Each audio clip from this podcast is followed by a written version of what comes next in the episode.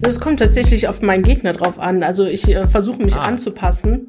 Wenn ich weiß, womit ich ihn ärgern kann, dann versuche ich das umzusetzen. Ob das immer funktioniert, ist natürlich fraglich.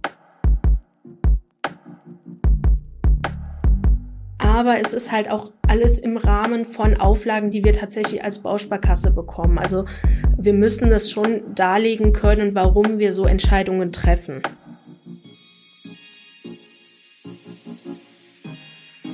Mit dieser Antwort habe ich natürlich überhaupt nicht gerechnet. Klar. Und äh, deswegen ging das Telefonat dann relativ schnell zu Ende. Versicherungen. Jeder braucht sie. Aber sich damit wirklich auseinandersetzen, ist das nicht nur unverständliches Expertendeutsch und arbeiten da nicht nur Verkäufer, die mir andrehen wollen, was ich gar nicht brauche und überhaupt, ist das nicht alles völlig langweilig?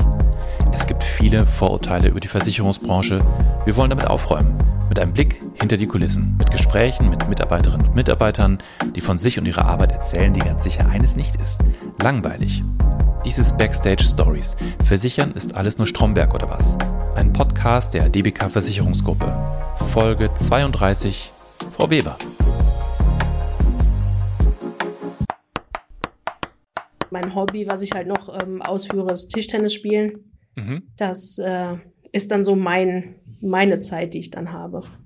Im Verein? Ja, genau, im Verein. Und äh, was für eine Art Spielerin sind Sie? Ich. Also sind Sie eher so, äh, ich sag mal, defensiv eingestellt und zermürben Sie Ihre Gegnerin oder sind Sie? Also es kommt tatsächlich auf meinen Gegner drauf an. Also ich äh, versuche mich ah. anzupassen. Wenn ich weiß, womit ich ihn ärgern kann, dann versuche ich das umzusetzen. Ob das immer funktioniert, ist natürlich fraglich, aber ähm, ja, wenn ich merke, ich muss Ausdauer haben oder Geduld haben, fällt mir das zwar nicht immer einfach, aber wenn es zum Ziel führt, dann machen wir das eben.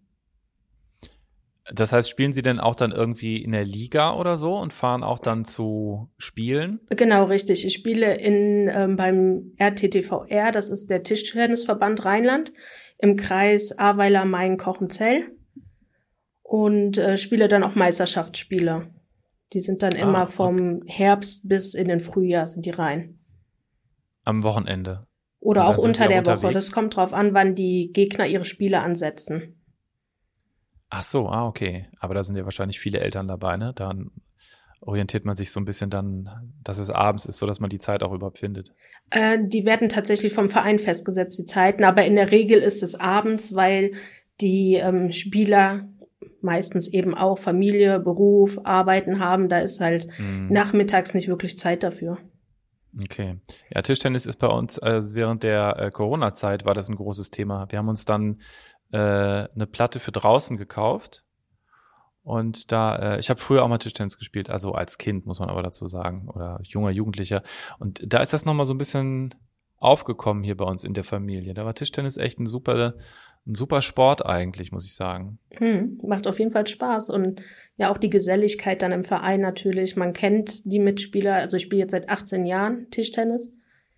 Und äh, dementsprechend ist natürlich auch das Gesellige danach, was ähm, sehr reizt auf jeden Fall. Da man sich auszutauschen oder einfach mal noch eine Stunde dann zusammenzusitzen, auch mit den anderen Mannschaften, die kennt man mittlerweile, die Spieler. Selten, dass da neue Gesichter dazukommen und dann ähm, ja ist es halt sehr freundschaftlich das Ganze auch. Also bei uns steht tatsächlich äh, der Ehrgeiz eher im Hintergrund. Also man möchte natürlich gewinnen, aber die Geselligkeit mhm. und auch dieses Miteinander mit den anderen Mannschaften steht halt im Vordergrund. Ich arbeite bei der DBK Bausparkasse in der Abteilung Problemkreditbetreuung. Und zwar werden dort ähm, die Darlehenengagements betreut, bei denen es aufgrund von Zahlungsschwierigkeiten zum Beispiel zu Zahlungsrückständen gekommen ist oder aber, dass äh, Kunden aktuell in finanzielle Schwierigkeiten geraten sind und bei uns Zahlungsvereinbarungen, Stundungen anfragen. Das heißt zum Beispiel, dass die Rate für ein, zwei Monate ausgesetzt wird von den Darlehensverträgen, weil sie zum Beispiel durch Krankheit oder ähm, beruflichen Wechsel da zu einem kurzfristigen finanziellen Engpass gekommen sind. Mhm. Und ja, die Engagements betreuen wir dann, Anfragen, die kommen von den Kunden äh, in jegliche Richtungen, sei es, ähm, wenn es um Restschulden geht, die noch auf den Darlehen vorhanden sind oder wenn eben diese Zahlungsvereinbarungen angefragt werden, ob man da was machen kann. Oder auch neue Lastschrifteinzüge ein, einrichten, wenn die Kunden es dann wieder geschafft haben und sagen können, okay, wir können wieder ganz normal zahlen. Ach so, also Ihr Job ist sozusagen dann getan, wenn ähm, das Problem gelöst wurde, sage ich mal. Nicht ganz, also die verbleiben ähm, teilweise noch etwas länger bei uns. Das kommt immer darauf den Grund an, warum sie zu uns gekommen sind. Ähm, wenn es jetzt, sage ich mal, die klassische, es ist mal zu einer Rücklassschrift gekommen, also die Einzugsermächtigung wurde rückbelastet und der Kunde gleicht dann den Rückstand aus und erteilt uns eine neue Einzugsermächtigung, geht der in der Regel dann direkt wieder in die Normalbetreuung, weil das da nicht zu einem finanziellen Engpass gekommen ist, sondern ähm, vielleicht gerade das Gehalt hat sich mit unserer Abbuchung überschnitten, also der Gehaltseingang. Oder mhm. aber ähm, es wurde eine Rechnung überwiesen, ähm, wo nicht darauf geachtet wurde, dass die Kontodeckung noch vorhanden ist für unseren Einzug. Das sind dann Engagements, die gehen auch ganz schnell wieder in die Normalbetreuung.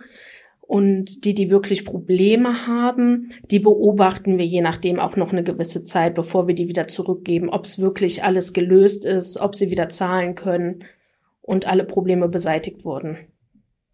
Jetzt haben Sie es ein bisschen sozusagen generell erstmal erzählt, wie das, äh, wie das so funktioniert und was es da alles für mögliche äh, Fälle gibt sozusagen. Aber vielleicht können Sie ja mal ein bisschen konkreter werden. Ähm, Fälle, die Sie erlebt haben, an die Sie sich noch erinnern können, die vielleicht so ein bisschen was, was aussagen, wie das dann, wie so ein Ablauf dann überhaupt ist bei Ihnen. Ja, also ähm, es gibt so zwei, drei Fälle, die sind mir tatsächlich wirklich ähm, im Kopf geblieben, muss man sagen.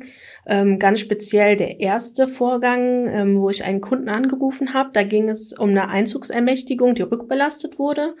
Und der Kunde hat uns eine neue Einzugsermächtigung auch schon zukommen gelassen und ich hatte noch eine Rückfrage dazu und äh, ruft den Kunden an und frag eben, ob ich dann alles einziehen kann oder ob es noch Probleme gibt.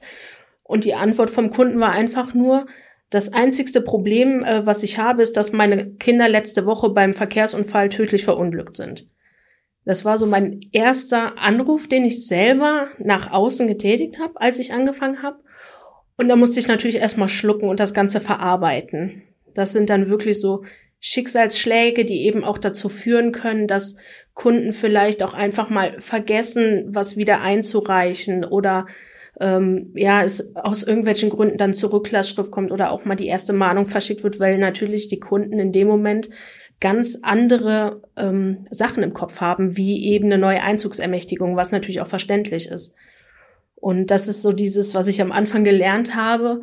Man muss doch das Ganze von sich fernhalten, teilweise, weil es auch Schicksalsschläge sind, die eben dazu führen, dass die Raten nicht mehr ordnungsgemäß gezahlt werden können.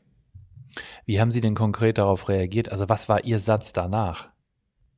Also bei dem Kunden habe ich dann ähm, natürlich mein Beileid bekundet ähm, im ersten Moment und ähm, habe äh, ja mich dann für den Anruf ähm, entschuldigt, dass ich im Moment in diesem Moment ähm, quasi aus dem seinen ganzen Problemen rausgerissen habe, weil man hat auch am Telefon gemerkt, dass er irgendwie gar nicht, ja, dass er so neben sich stand konnte man sagen. Ja. Äh, was ja. natürlich auch verständlich ist im, im nächsten Moment. Und habe das Telefonat dann auch relativ schnell beendet. Also ähm, habe dann mitgeteilt, dass ich dann alles bearbeiten werde. Und wenn er dann noch Fragen hat, er sich gerne bei uns melden kann. Und weil ich in dem Moment natürlich erstmal auch geschockt war, dass mit dieser Antwort habe ich natürlich überhaupt nicht gerechnet. Klar. Und äh, deswegen ging das Telefonat dann relativ schnell zu Ende. Aber ist das sozusagen dann, ähm, also wie, wie gehen Sie als DBK jetzt damit um? Also wenn Sie jetzt, äh, das ist jetzt ja ein Fall, wo man, ich sage jetzt mal, menschlich nachvollziehen kann, dass es einfach natürlich sehr viel wichtigere Dinge gibt im Leben. Mhm. Ähm, aber wie, wie gehen Sie als DBK damit um? Ja, wir als DBK versuchen, mit den uns zur Verfügung stehenden ähm, Instrumenten, Maßnahmen oder auch ähm, ja, Auflagen, die wir natürlich auch als Bausparkasse von anderer Seite bekommen. Zum Beispiel von der BaFin bekommen wir natürlich auch Auflagen, an die wir uns halten müssen, ähm, im dem möglichen Rahmen, den wir haben, den Kunden zu helfen. Es ist natürlich nicht immer einfach und wir haben natürlich auch nicht immer die Möglichkeit zu helfen, aber wir versuchen es zumindestens. Gerade wenn es sich um so Schicksalsschläge handelt, wo es eigentlich gar nicht zu Problemen kommt, weil die Kunden nicht mehr zahlen können, sondern weil es darum geht, da ist ähm, wie in diesem ersten Fall eben, äh, da ist ein Todesfall in der Familie, der natürlich dann erstmal an erster Stelle steht, wo wir natürlich versuchen, okay zu sagen, wir äh, schauen, dass wir das noch ein, zwei Monate nach hinten stellen zum Beispiel. Also da gehen wir schon mit Bedacht dran an das Ganze, um den Kunden zu helfen. Dann gibt es natürlich auch andere Schicksalsschläge. Krankheit kommt oft äh, auch vor tatsächlich, ähm, wo wir natürlich auch versuchen, den Kunden da die Sorge zu nehmen, was ist mit unserem Haus? Können wir es halten? Können wir es nicht halten? Mhm. Da habe ich zum Beispiel auch ein explizites Beispiel. Vor zehn Jahren war das. Da gab es äh, zwei ältere Kunden bei uns, die ähm, waren an einem Zeitpunkt, wo wir die ähm, Zinsbindung von einem Darlehen, also die Weiterführung, erstmal so nicht machen konnten. Das heißt, denen ein weiteres Darlehen anbieten konnten, weil es finanziell schwer darstellbar war. Und äh, diese Kunden, die waren auch beide sehr schwer krank und haben uns auch, ähm, ja, aus der Not heraus haben die uns auch ihre Arztberichte eingereicht und gezeigt, dass sie wirklich Probleme haben. Und für den Fall habe ich mich vor zehn Jahren echt eingesetzt, weil da kam dann doch so dieses, den Leuten geht es schon schlecht, die haben Probleme und wenn die jetzt noch in dem Alter ihr Haus verlieren, wo sie ihr ganzes Leben drin gelebt haben, vielleicht die Kinder großgezogen haben, das ist natürlich nochmal so ein emotionaler äh, Schnitt auch, den die Kunden erleben. Und da habe ich dann für gekämpft und ich habe ähm, gesehen, also wir haben es gemacht vor zehn Jahren und habe jetzt gesehen, dieses Jahr im März haben die Eheleute äh, die Darlehen oder das Darlehen, was jetzt noch zum Schluss übrig war, wirklich vollständig zurückgeführt. Das heißt, sie haben ihr Haus abbezahlt, obwohl es schwer darstellbar war, aber sie haben es gemacht. Und Ende März ist der Kunde tatsächlich verstorben. Und dabei hat mhm. es geschafft, für seine Frau das Haus vollständig abzuzahlen. Und da muss ich sagen, das hat mir jetzt nach zehn Jahren gezeigt, dass das, was wir damals gemacht haben, den Kunden geholfen hat, weil sie konnten es bis zum Schluss halten, das Haus. Sie konnten in ihrer Umgebung bleiben. Und auch die Frau, die jetzt ihren Ehemann verloren hat, kann weiterhin in dem Haus wohnen bleiben, ohne dass sie jetzt noch einen Abtrag hat. Und das zeigt halt, dass wir doch ähm, mit unseren ja, Maßnahmen, die wir haben, den Kunden teilweise wirklich helfen können. Und wie eine Kreditvergabe funktioniert, das hat Frau Weber mir auch noch erklärt. Ja, es gibt äh, Kreditvergaberichtlinien, die ähm, wir genannt kriegen auch oder ähm, die Klassifizierung einfach ähm, von äh, Darlehensprodukt, äh, Darlehensengagements. Das heißt, wir schauen zum einen spielt natürlich die Kapitaldienstrechnung, das heißt die Gegenüberstellung der Einnahmen und Ausgaben eine große Rolle. Ähm, es muss natürlich gewährleistet sein, dass eben die Darlehensnehmer in der Lage sind, das Darlehen langfristig zu bedienen. Heißt Festeinstellungen zum Beispiel nicht in der Probezeit oder ähm, was wir mittlerweile eben auch ähm, schauen, ist, wie ist die Rentenerwartung? Können die Darlehensnehmer, je nachdem, wie die Laufzeit ist, das auch mit der Rente weiter noch zurückführen? Ähm, und da gibt es sehr viele Kriterien, ähm, die da eine Rolle spielen. Und das sind eben die Anforderungen, wo gesagt wird, okay, wenn diese Kriterien alle erfüllt sind, dann könnt ihr ein Darlehen vergeben als äh, Bausparkasse. Es gibt dann aber auch K.O.-Kriterien, wie zum Beispiel, wenn eine äh, Schufa-Anfrage negativ ist, wenn da zum Beispiel jemand anderes, ein anderer Gläubiger vollstreckt bei dem Kunden schon, ist das natürlich ein K.O.-Kriterium. Das heißt, ähm, wir vergeben keine neuen Darlehen mehr. Und da okay. gibt es eben jede Menge Richtlinien oder ähm, Kreditvergabe-Richtlinien, oder Kriterien eben, ähm, die dann dahinter stehen, die dann ähm, ja. auch natürlich teilweise mittlerweile auch ähm, im, automatisch eben dann gesagt wird, okay, da sind die Kriterien erfüllt, ähm, hier gibt es Probleme oder ähm, aber auch da besteht die Möglichkeit, dass man gegebenenfalls eben, wenn es geklärt wird, doch noch ähm, was machen kann. Wie viele von Ihren Kundinnen und Kunden kommen denn, die sowas in Anspruch nehmen, kommen denn in eine, in eine Problemlage und äh, müssen dann von Ihnen, äh, brauchen von Ihnen Unterstützung?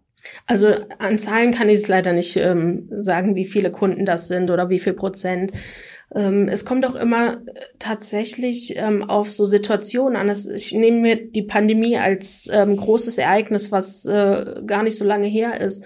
Da haben wirklich einige Kunden Hilfe gebraucht weil wir haben es ja alle mitbekommen. Es sind ähm, verschiedene Berufe sind quasi zum Liegen gekommen. Nehmen wir die Gastronomie, die ähm, nicht mehr ihre Einnahmen hatten, Selbstständige, die Probleme bekommen haben, die wir zum Glück ja auch da durchführen konnten, indem wir den Kunden Vereinbarungen anbieten konnten, ähm, damit sie da durchkommen. Das sind natürlich Ereignisse, wo viele Anfragen kommen ähm, die gestiegenen Lebenshaltungskosten ist auch wieder so ein, ein Bereich, ähm, wo dann wieder ein Ereignis ist, wo vielleicht mehr Anfragen kommen.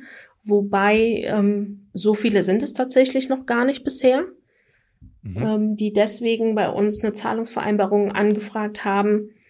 Aber es ist, also man kann es wirklich gar nicht in ich kann es leider nicht beantworten, wie in Zahlen, wie viel es ist, aber das ist, man merkt halt verschiedene Konstellationen oder Ereignisse führen zu einer ja, Steigerung der Anfragen einfach.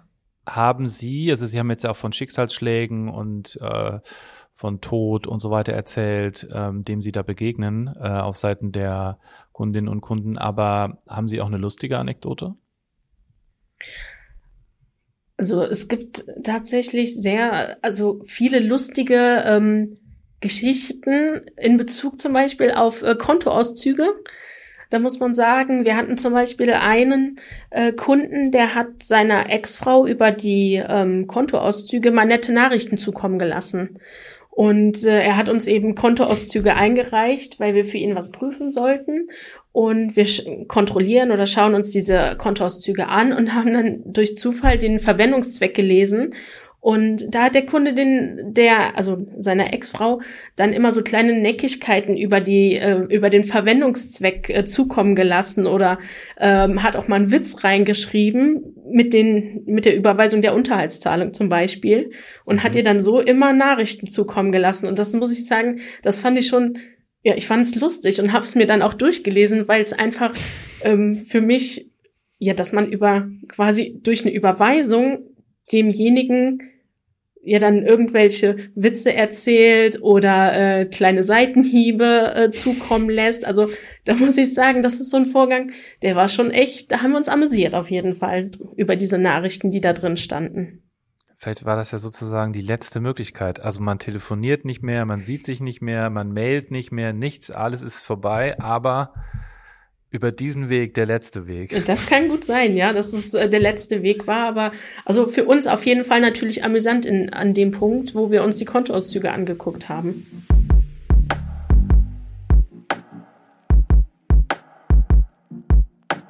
Das war Backstage Stories. Versichern ist alles nur Stromberg oder was? Eine Reihe, in denen wir mit Vorurteilen gegenüber der Versicherungsbranche aufräumen wollen. Ein Podcast der DBK Versicherungsgruppe. Und in der nächsten Folge eine andere spannende Geschichte, die zeigt, dass Versicherung nicht Stromberg ist.